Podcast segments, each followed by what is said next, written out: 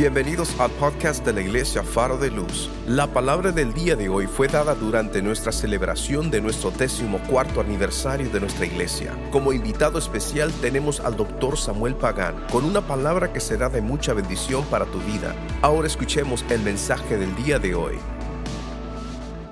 Mis buenos hermanos y hermanas en Cristo, que el Señor les bendiga. Proseguimos este peregrinar educativo, así que hoy es con Biblia en la mano a ver cómo está todo. Y miren, nosotros vamos por muchos lugares del mundo, por muchos lugares del mundo.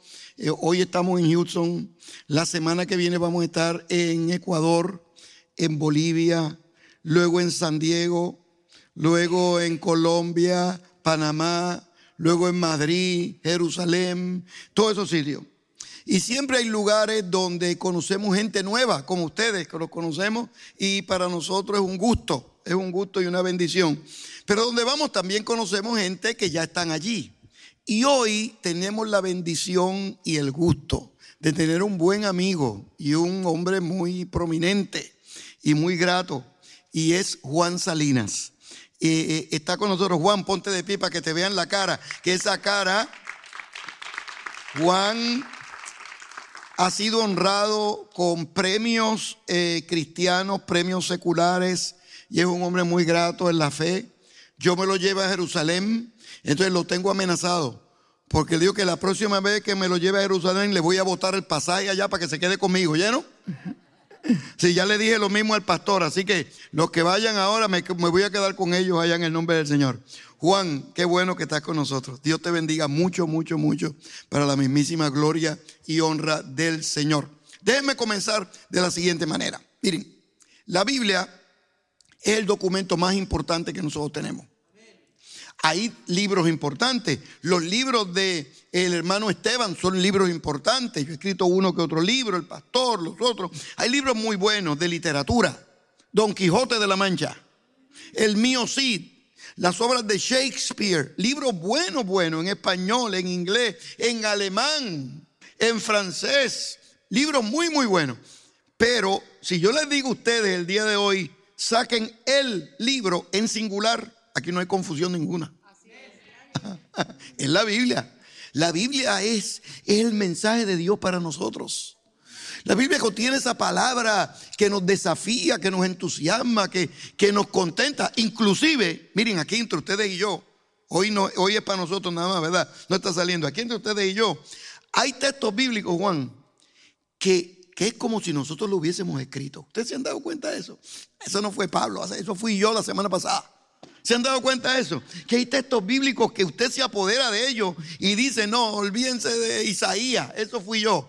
Textos que nos desafían y nos entusiasman. No temas, porque yo te redimí. Te puse nombre, mío eres tú. Cuando pases por las aguas no te anegarán. Y si por los ríos no te ahogarás. Cuando pases por el fuego no te quemarás, ni la llama arderá en ti.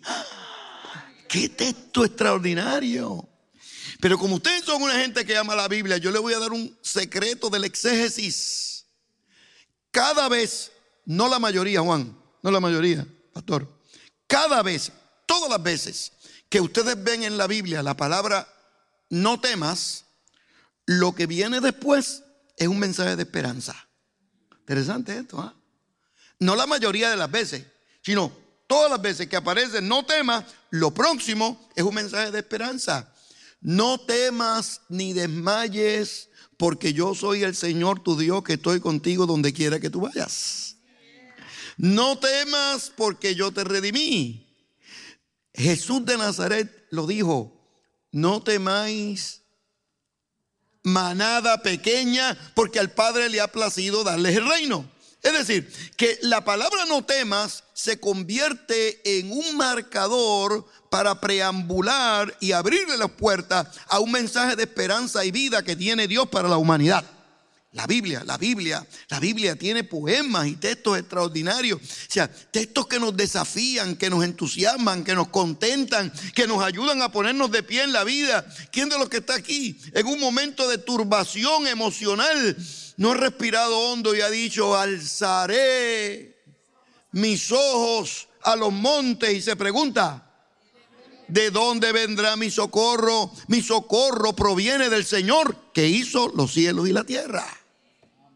Yo doy gracias a Dios por las cuentas de banco, pero mi socorro no viene de las cuentas de banco.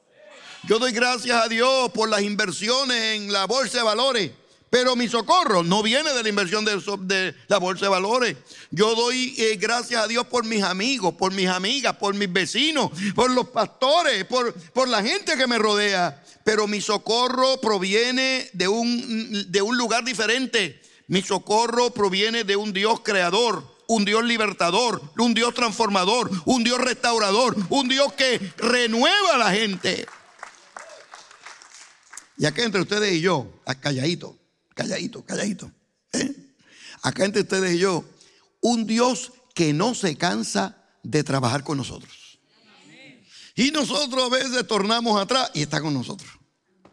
Y a veces somos, yo no sé cómo se dice acá en, en Houston, medio malcriados. ¿Ustedes conocen esa expresión? Ah, si la conocen, que por lo que lo son. Ah. A veces nos portamos medio malcriaditos, ¿verdad? Y creemos que, que tenemos más autoridad que Dios. Pero Dios no se cansa de trabajar con nosotros. Y está con nosotros para bendecirnos y ayudarnos. Miren este, miren cuántos de ustedes no han soltado una lagrimita cuando están recitando este poema. Este poema es extraordinario. Escuchen este. Cuando el Señor hiciere volver la cautividad de Sión, seremos como los que sueñan. Entonces nuestra boca se llenará de alabanza. Entonces nuestra lengua se llenará de risa. Entonces las naciones comenzarán a decir sobre nosotros, grandes cosas, grandes cosas ha hecho el Señor con su pueblo. Si usted quiere que tener un buen testimonio y usted quiere que la gente hable bien de usted, y si usted quiere que la comunidad le reconozca como una mujer y un hombre de Dios, dedíquese a alabar al Señor a tiempo y fuera de tiempo. Que su vida refleja la gracia de Dios, que, que, su corazón refleje la gracia de Dios, que su existencia refleje la gracia de Dios, de forma tal que pueda con seguridad y autoridad decir con contentamiento, el que habita al abrigo del Altísimo, ¿qué pasa? ¿Qué es lo que sucede? Morará bajo la sombra del Omnipotente. Entonces diré yo al Señor, ¿cómo le diré al Señor? Esperanza mía y castillo mío, mi Dios, en quien confiaré. Salmos que nos entusiasman, textos bíblicos, todos esos textos no lo escribió David ni Isaías. Eso fue Samuel Pagán la semana pasada. ¿Se han dado cuenta de eso? Que son textos que nosotros ah, nos apropiamos de esos textos bíblicos porque, porque se nos meten en el DNA se nos meten en los profundos del corazón. Miren lo que me pasó a mí cuando, jovencito, yo empecé a predicar muy, muy joven, 16, 14, 15, 16 años. Y todos los puertorriqueños que quieren ser distinguidos internacionalmente, a donde primero van es a la República Dominicana, que es un vuelo como de 22 minutos. O sea, la internacionalidad no es que digamos que sea verdad, pero yo fui a la República Dominicana con el grupo de jóvenes de la iglesia a predicar y enseñar y a, cantar, grupo musical. Entonces el grupo musical, eh, llegamos a la iglesia, mire como ustedes tienen aquí, todos los altares están puestos de cierta manera, de acuerdo al pastor, al grupo musical, etc. Llegamos y uno de los jóvenes del grupo movió el piano, porque teníamos eh, guitarra, ¿verdad? Y teníamos piano eléctrico, movió el piano. Y era un piano de cola. Y cuando lo movió, bajó la cola y le pinchó un dedo. Y él se dio y dijo una palabrota. Le dijo una mala palabra. Llamó a Antonio por su diminutivo. Fíjese que bien lo dije, ¿te diste cuenta? Esteban, mira, políticamente correcto, mira. Juan, ¿te diste cuenta? Mira ahí. Eh, y cuando se da cuenta se tapa la boca y no pueden imaginar quién estaba al lado de él. La pastora. Cuando él se da cuenta, dice tan, tan cariñoso, él, muy buena gente él, porque el tiempo se hizo un predicador también. Le dice a la pastora, ay pastora, perdóneme, se me zafó. Y la pastora se sonríe y le dice, ah, se te zafó porque la tenía por dentro. Si tiene, si tiene exactamente de la abundancia del corazón habla la boca. Si tienes un salmo por dentro, se te zafa un salmo. Si tienes un texto bíblico por dentro, se te sale un texto bíblico. Si tienes un himno de Juan Salinas, se te sale el himno de Juan Salinas. ¿Por qué? Porque lo que uno tiene por dentro, eso es lo que articula. Si lo que usted tiene por dentro son las novelas de televisión, eso es lo que sale. Si lo que usted tiene por dentro son los conflictos políticos del país, eso es lo que le sale. Pero los que tienen la gracia de Cristo y escuchan la palabra de Dios y memorizan la palabra de Dios y disfrutan la palabra del, del, Señor, dice el texto bíblico, no lo dice Samuel Pagán, lo dijo Jesús de Nazaret en el Evangelio según San Juan, que del interior, ¿qué sucede?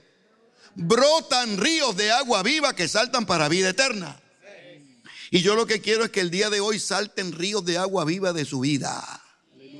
Y si usted vino enojado, que salte en río de agua viva que lo contente. Y si usted vino queriéndole agajarle el cuello al marido y apretárselo, que no, que los ríos de agua viva le ayuden ahí a echarle el brazo y a bendecirlo en el nombre del Señor. Tenía que venir antes. Yo creo que la próxima vez voy primero para que le hagan así. El secreto de la vida feliz.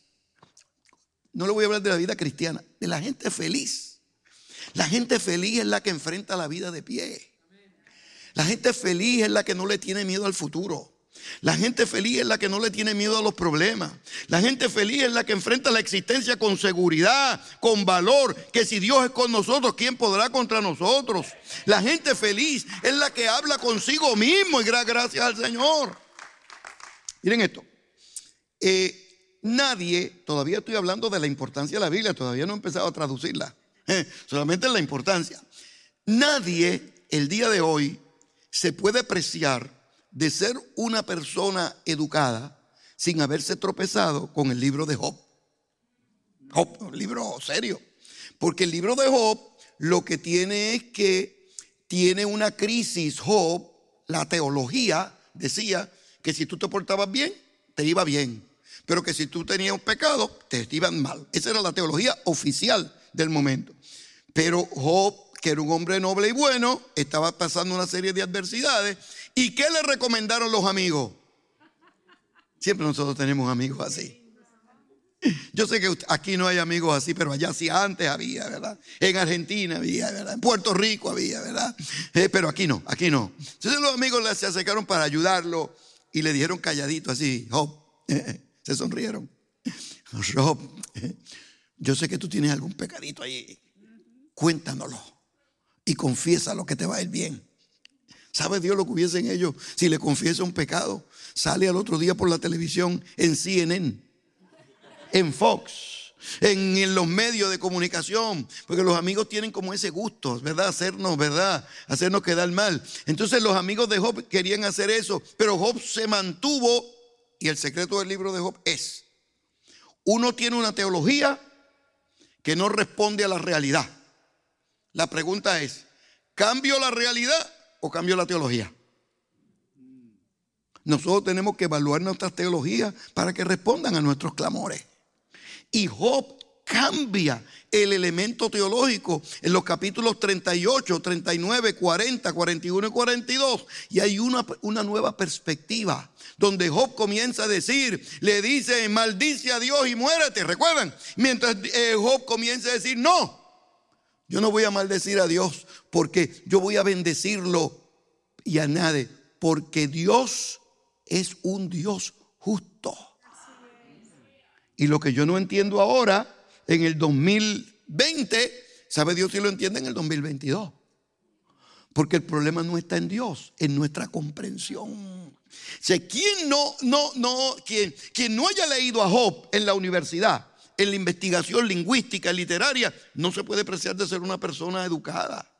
Y así, el día de hoy, el mundo literario ha descubierto varios géneros poéticos de importancia. Por ejemplo, hay un género poético que se llama intimista. Así que se llama, poema intimista.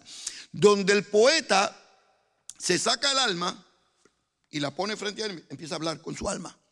Hay un poema muy famoso y que yo dicho de paso es muy importante el día de hoy. Todos los jóvenes aquí que estén en la universidad, tarde o temprano se van a tropezar con los profesores que le van a tocar ese tipo de poema porque ayuda para la salud mental. Entonces, hay un poema intimista muy bonito que dice así, ya las gentes murmuran que yo soy tu enemiga. La que sale en los versos no es tu voz, es mi voz. Mienten, Julia de Burgos. Mienten, Julia de Burgos. El más profundo abismo se tiende entre las dos porque tú eres ropaje y la esencia soy yo. ¿Ah? Entonces, en el poema comienza a luchar consigo mismo porque la vida es compleja y desafiante. Entonces, recientemente en España estábamos dialogando sobre literatura y poesía. Yo tengo algunos libros sobre Don Quijote y Don Quijote incluye unos poemas intimistas. Y estábamos dialogando sobre eso y de momento se me ocurre a mí decirle, ah, pero la Biblia tiene poemas intimistas. ¿Por qué te abates, alma mía? Y te turbas dentro de mí. Espera en Dios, porque aún he de alabarle, salvación mía y Dios mío. Poemas que nos desafían, poemas que nos entusiasman. La Biblia, la Biblia es el documento más importante que nosotros tenemos. Es, es un libro grato, un libro de literatura buena, de poesía buena, de, de salmos buenos, de enseñanzas buenas.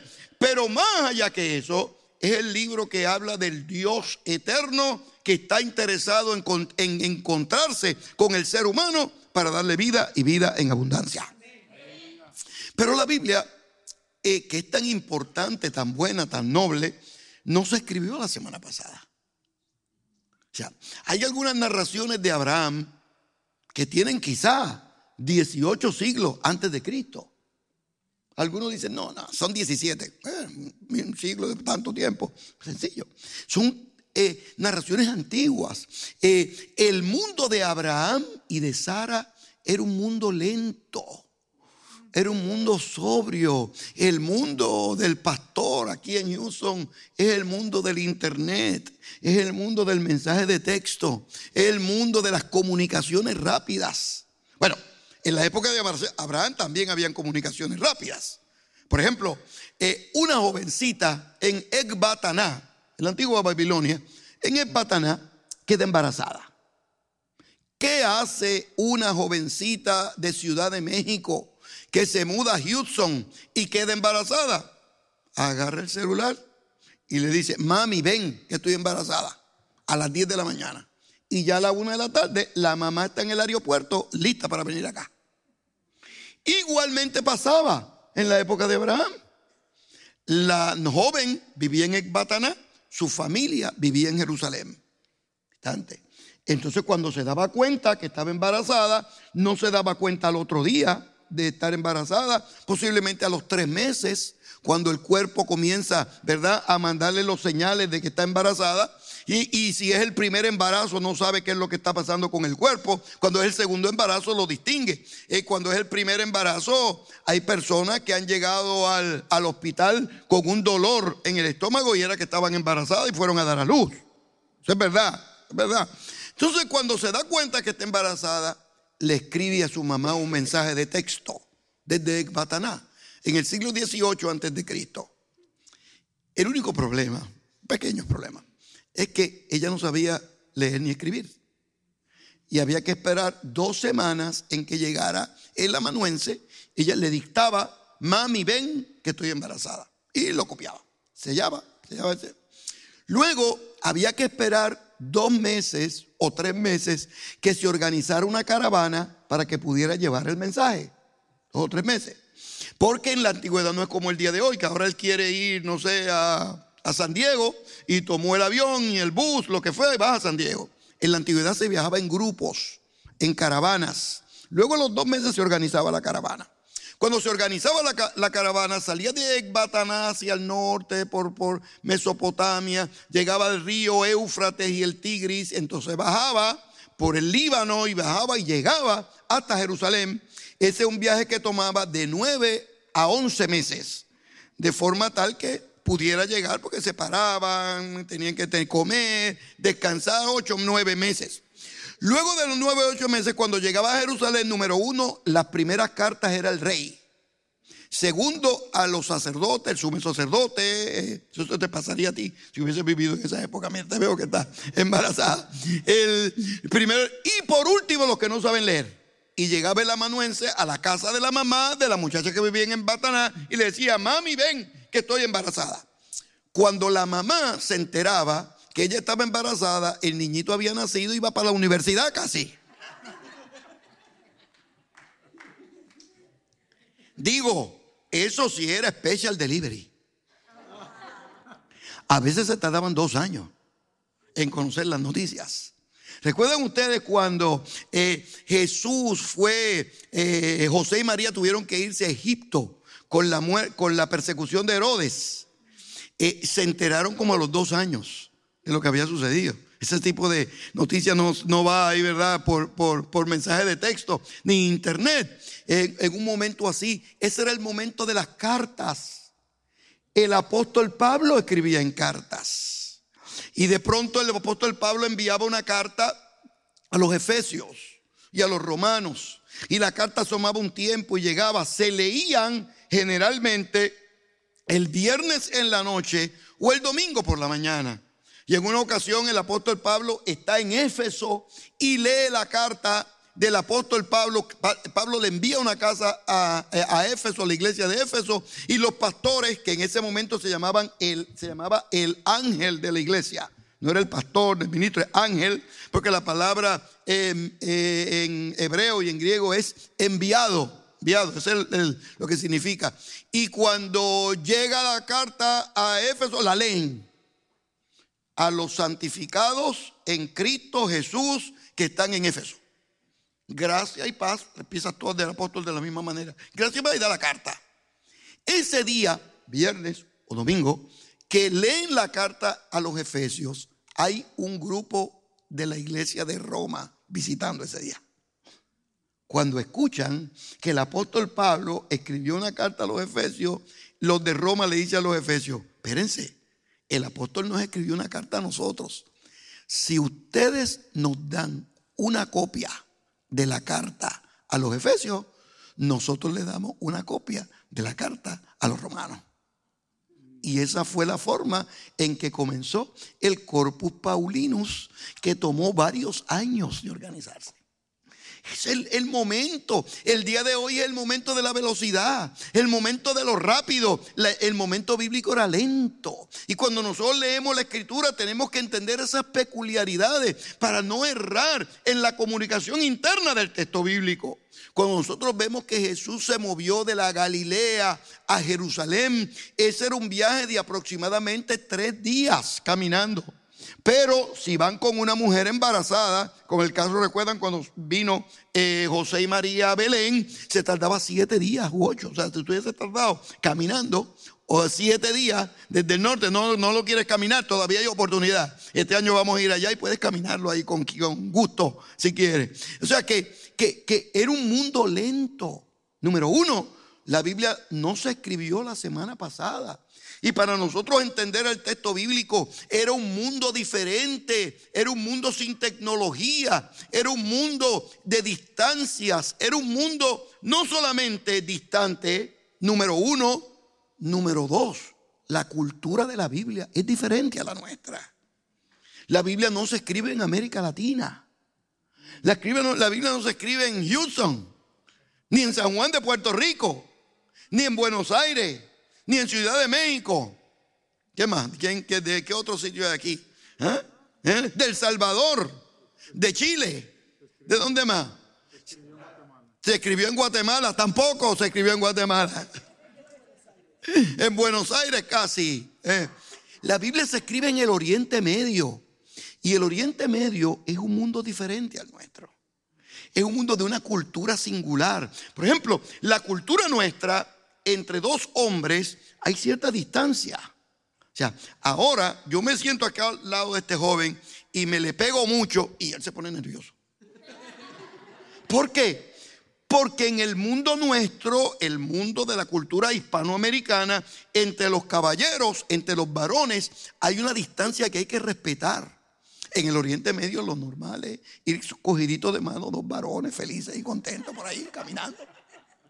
Yo recuerdo la primera vez que yo fui al Oriente, nos recibieron como aquí, con ustedes, con mucho cariño, mucho amor, y nos apoyaban y todo fue muy bueno.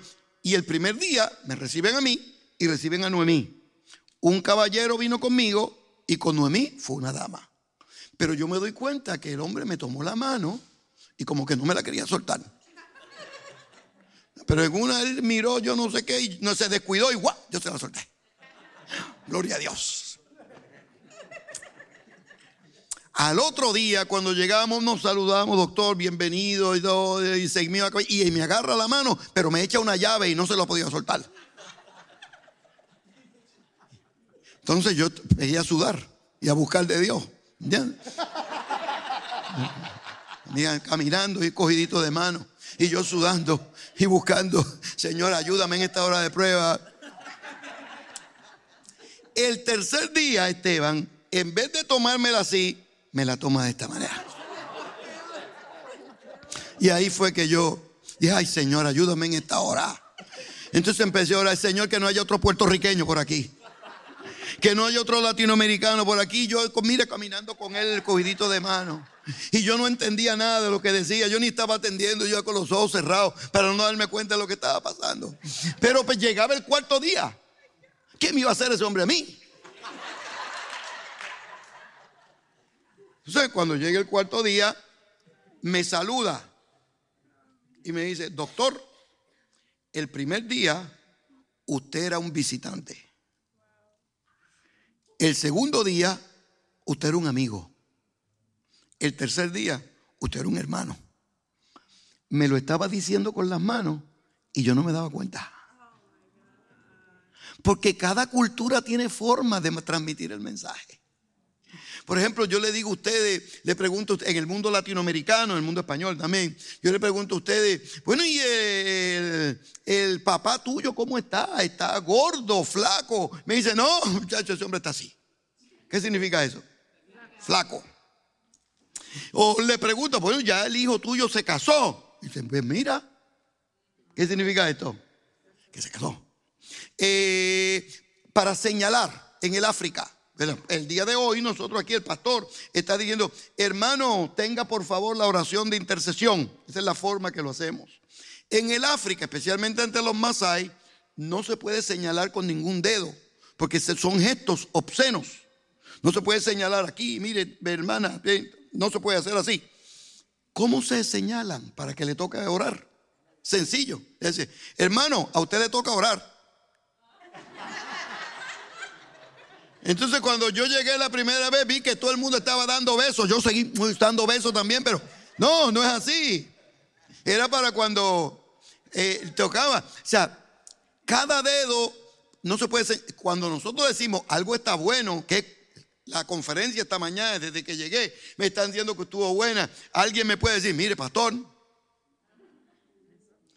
en la antigua Roma, esto significaba que lo mataran. Cuando estaban en, la, en, la, en el circo romano, preguntaban, ¿lo, ¿lo tienen ahí? ¿Lo matan? Porque va para arriba. Perdónenle la vida, déjenlo aquí.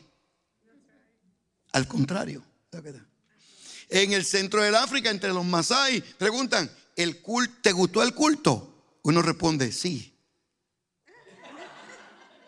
Porque horizontalmente es sí y dice que la comida estaba buena. No, no me gustó nada. Eh, los gestos del cuerpo determinan nuestra cultura. Eh, hay lugares del mundo en Centroamérica, Dios sea de paso, uno pregunta, bueno, ¿y cómo anda tu hijo? ¿Está creciendo? El lugar dice, bueno, está así. Si está así en Centroamérica, eso quiere decir que está creciendo. Pero en, el, en Costa Rica, si uno dice que está así, es un animalito. Porque los niños no están así, están así. Mira, está creciendo, está así. Porque las manos determinan la cultura. ¿Recuerdan cuando Jesús de Nazaret está hablando un discurso del amor? Inspírate en este, este tema para que escribas otro himno sobre esto. Está hablando del amor. Y está hablando del amor. Y uno de los discípulos, dice el texto bíblico, recuerdan que dice, uno, ese es el único discípulo que se le pone apellido. ¿Cuál es el apellido? Uno, al cual el Señor amaba. Jesús estaba hablando del amor, se acercaba. Y Jesús siguió hablando del amor y se acercaba. Y, cuando estaba, ya estaba en el, en el, en el clímax del mensaje del amor, le pone el oído en el pecho. escuché muchos sermones, yo he escuchado sobre eso. Entonces, los otros días escuché uno en Nueva York, esto pasa más que en Nueva York, de donde tú y yo venimos. Y dice, dice, Señor, yo le doy tantas gracias a Dios, decía el predicador. Yo doy tantas gracias a Dios que Juan se estaba quedando sordo, pero amaba a Cristo. Porque ¿qué usted hace si no oye bien? Ella está hablando. Y, nosotros nos tocamos. ¿Ah? Esa es la forma. En el Oriente Medio no. Cuando un estudiante quiere decirle a su rabino, esto que tú estás diciendo, olvídate de esta gente, eso es para mí nada más. Se acerca, le pone el oído en el pecho, porque es una forma de decirle, de tu corazón a mi corazón. Entonces el texto bíblico lo que quiere decir es que Juan estaba pendiente y el tema del amor era importante para él. Por eso es que se conoce como el discípulo del amor, el discípulo amado. Entonces, desconocer esos aspectos culturales es fundamental porque nos ayuda a errar en nuestra traducción, en nuestra comprensión de la Biblia. Uno, la Biblia es el documento más importante que nosotros tenemos. Es magnífico y extraordinario. Contiene el mensaje de Dios para nuestra vida, que nos da vida y vida en abundancia. Pero la Biblia no se escribió la semana pasada. Segundo, no se refleja nuestra cultura. Y escuchen bien, no se escribió en español. Se escribe en hebreo. Pero no en, en el mismo hebreo. Porque, por ejemplo, el español que se habla en México es diferente la entonación del español de Buenos Aires y del español de Puerto Rico.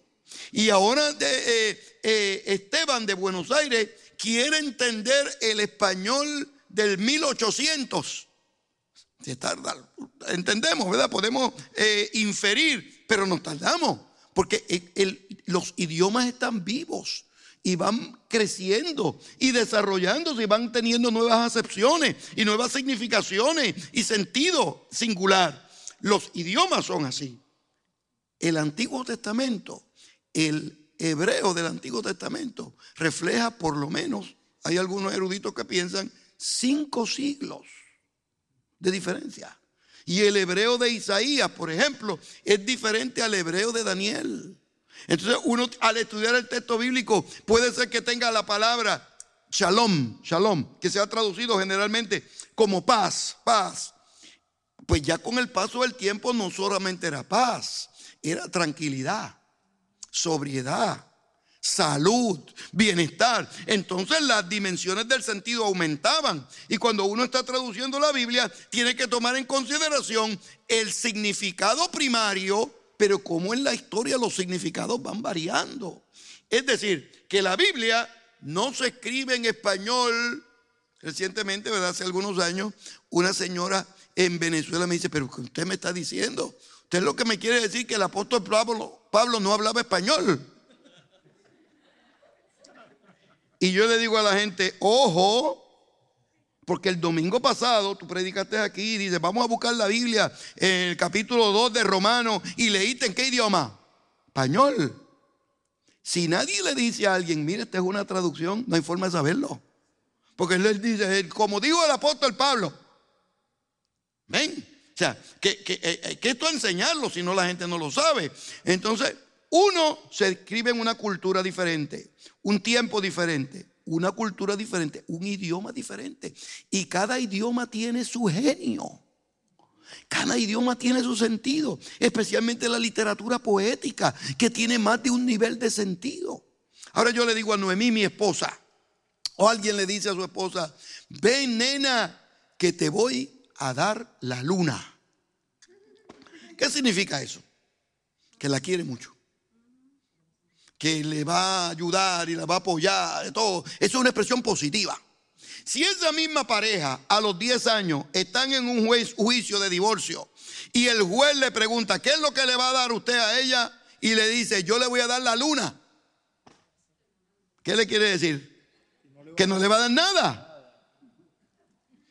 Porque es la misma expresión, pero los contextos diferentes. Y para traducir la Biblia y comprender la Biblia, uno tiene que comprender no solamente las palabras, sino los contextos, cómo se utilizó la expresión. Y al traducir la Biblia, nosotros tomamos eso en, consideración. ¿Recuerdan? ¿Recuerdan ustedes Felipe? Felipe Natanael, ¿recuerdan? Felipe y Natanael. Un día parece que Felipe era buen evangelista. Era buen evangelista. Miren el criterio que acabo de utilizar para determinar si era buen evangelista, que le predicó a su hermano.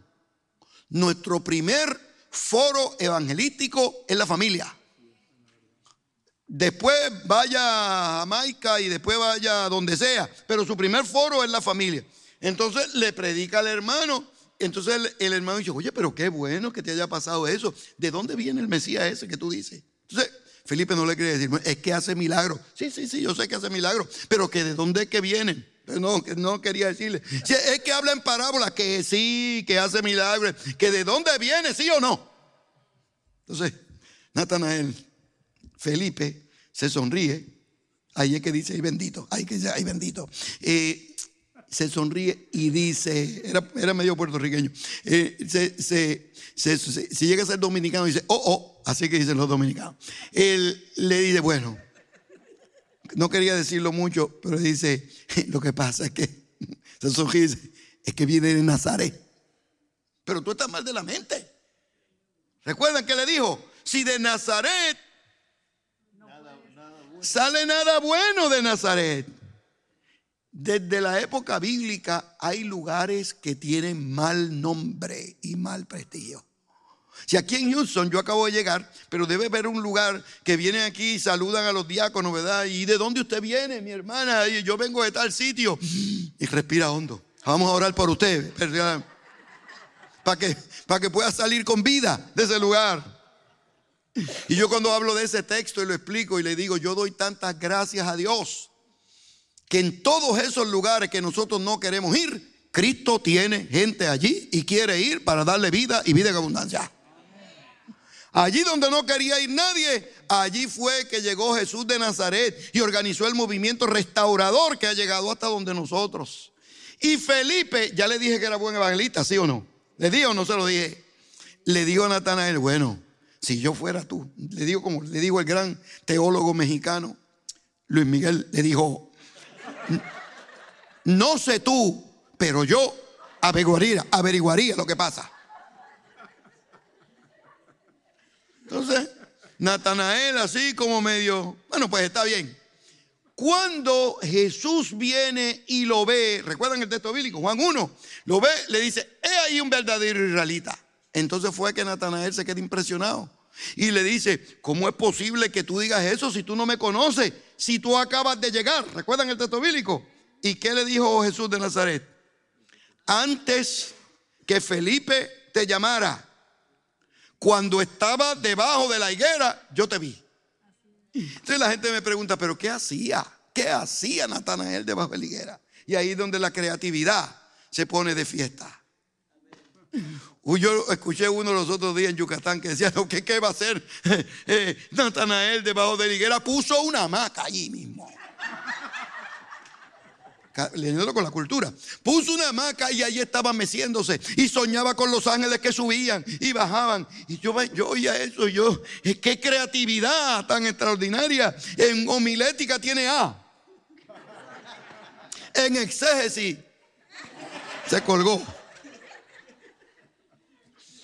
Eh, no, sencillamente en hebreo hay una frase larga que dice, voy debajo de la higuera a leer la Torá. Recuerden que nosotros tenemos dicho en español que son largos, pero uno lo acorta. No por mucho madrugar. Pero entonces el pastor le contesta, ah, pero al que madruga. No tenemos que decirlo. ¿Se entiende? La expresión era, voy debajo de la higuera a leer la Torá. Con el tiempo se acortó una palabra. Voy debajo de la higuera a leer. ¿A leer qué? Con el tiempo se cortó un poco más. Voy debajo de la higuera a dormir. A leer la Torá. Y porque Jesús vio a Natanael leyendo la Torá, le dijo, he aquí un verdadero israelita. Ven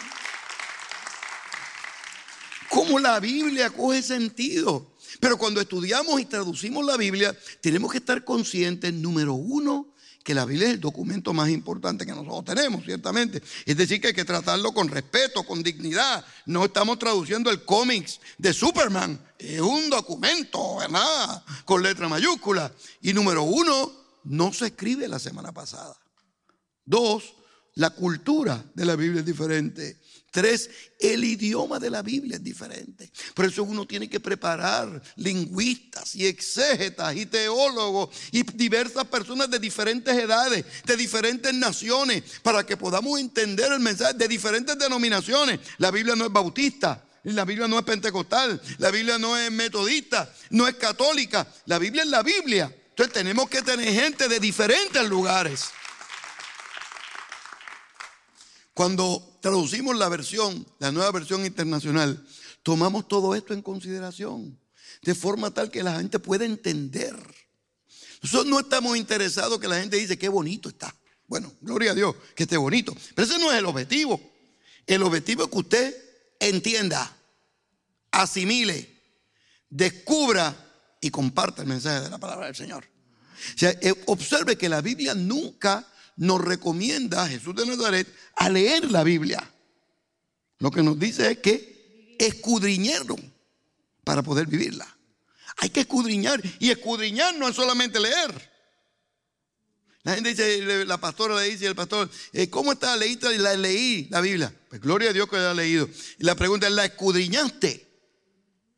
Con profundidad con seriedad. Eso nos ayuda a abrir nuestro entendimiento y nuestra comprensión de la palabra del Señor. Un ejemplo más, porque voy a dar oportunidad a Sam que cante un himno y luego tenemos algunas preguntas. ¿Recuerdan ustedes? Una de los textos bíblicos, todos los predicadores y las predicadoras que están aquí me han dado la buena noticia estos días que tienen estudios de hogar y reuniones de hogar. Eso vale un millón y un poco más. Eso es una bendición extraordinaria. Y yo le digo a la gente que en los hogares es un lugar ideal para una conversación íntima alrededor de la Biblia. Porque la gente se siente más cómoda hablando en frente a cuatro personas que pararse aquí mil personas el domingo. Pastor, yo le quiero hacer una pregunta. No, no se siente tan bien. Si vuestro enemigo, vamos a ver cómo están ustedes aquí, si saben los textos bíblicos de memoria. Yo voy a saber si ahora fueron a la escuela bíblica, sí o no. Si tu enemigo tuviere hambre, dale de comer. Si tuviere sed, porque haciendo esto, aguas de fuego amontonará sobre su cabeza. La pregunta es, ¿qué significa eso? Sencillo, me dijo un joven una vez en Chile, que se le ponga un balde de carbones, carbones, carbones calientes, para que sepa y que busque de Dios y sepa y se arregle su vida. Yo calladito y dice, gloria a Dios, ¿verdad? Que por lo menos entendió algo. Eso es lo que dice literalmente. Cuando usted tiene algún cuerpo caliente en su cabeza, el cuerpo reacciona al calor y para balancear la temperatura le manda sangre a la, a la cara y se pone rojo. Eh, cuando uno pasa un mal rato, uno pasa una vergüenza, la sangre va al cuerpo de nuevo, la presión sanguínea aumenta y la sangre viene a la cabeza y se pone roja. La imagen es la siguiente. Si tu enemigo tuviere hambre, dale de comer. Si tuviere sed, dale de beber. Porque haciendo esto harás que le arda la cara de vergüenza. Ahora tiene sentido. Cuando nosotros leemos el texto bíblico, tenemos que leerlo con esa apertura, esperando que la gracia de Dios nos acompañe, que la virtud de Dios nos ayude para que nosotros podamos entender la buena noticia de Dios. Ah, todavía no. Ah, ah están ahí, ya casi, casi. La buena noticia de Dios. Eh, pero quisiera dejar oportunidad para algunas preguntas. Pero recuerden que les dije que tenía que ser preguntas que yo supiera nada más. Si yo no la sé, no se le ocurra preguntarla. Pero dígame ustedes, por favor, ¿hay alguna pregunta que quieran compartir? ¿Alguna pregunta que tengan? Siempre me preguntan, la voy a contestar aunque no me pregunten, ¿cuál es la mejor versión? Le voy a dar ahora la mejor versión que existe. La, versión, la mejor versión que existe es la que usted lee y disfruta. Pero le añado que no debe cautivar sus estudios bíblicos a una sola versión. Si usted la que lee la nueva versión internacional, busque también Reina Valera. Dios habla hoy, diversas traducciones para ampliar su conocimiento bíblico y teológico. Si usted lee, lee siempre el Reina Valera, tiene que buscar la nueva versión internacional y Dios habla hoy para ampliar su conocimiento teológico, para que pueda entender un poco mejor el mensaje de la palabra del Señor. Alguien más, mi hermano, por favor, con voz de arcángel y con trompeta de Dios. Ponte de pie. Deme el nombre. El nombre. Sí. Muy bien.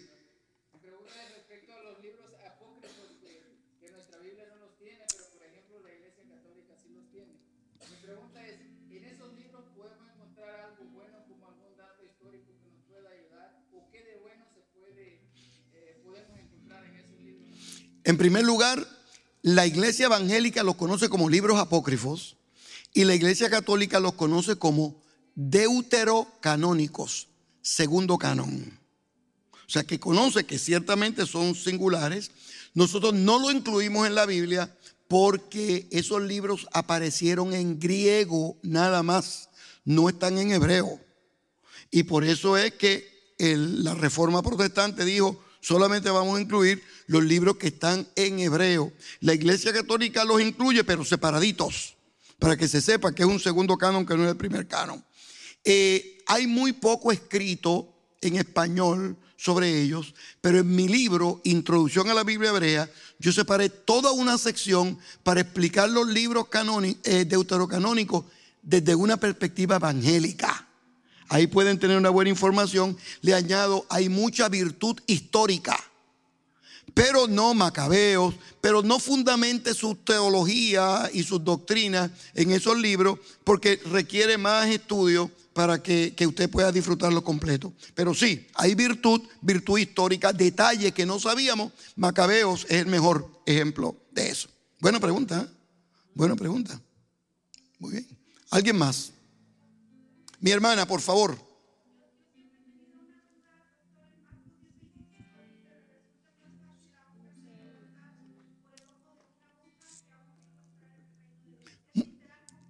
No, no, mire, lo que pasa es que en la antigüedad habían puertas grandes en la ciudad que se abrían y se cerraban.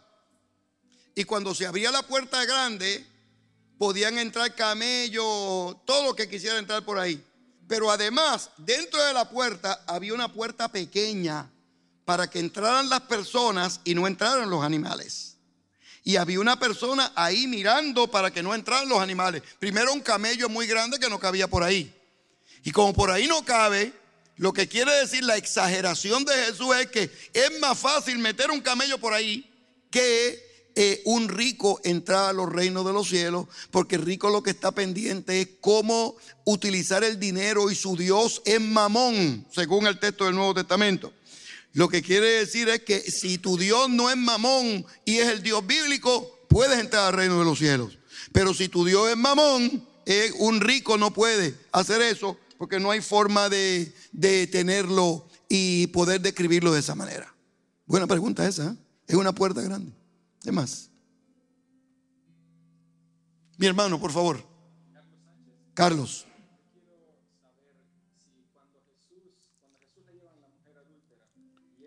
Ah, ¿Quién lo dejó entrar aquí? Ah. No, este se cuela solo. Se cuela, se cuela.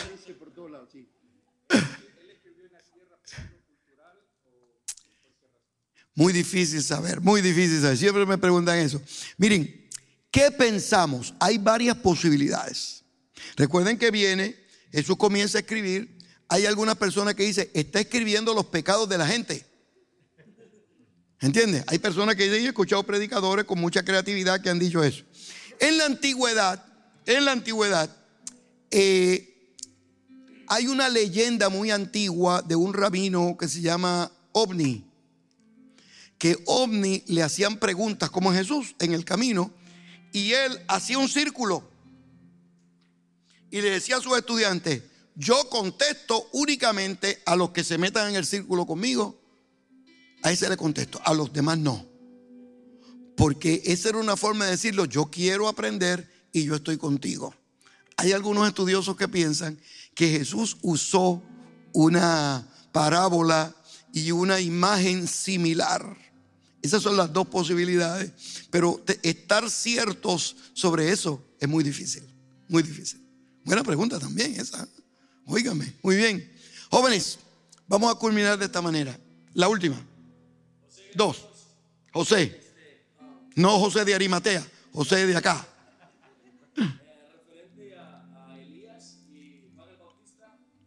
Mateo 17, al final, después de que bajan de la transfiguración de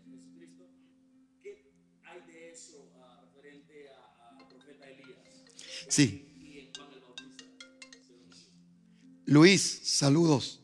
Estoy en una conferencia, te llamo para la entrevista.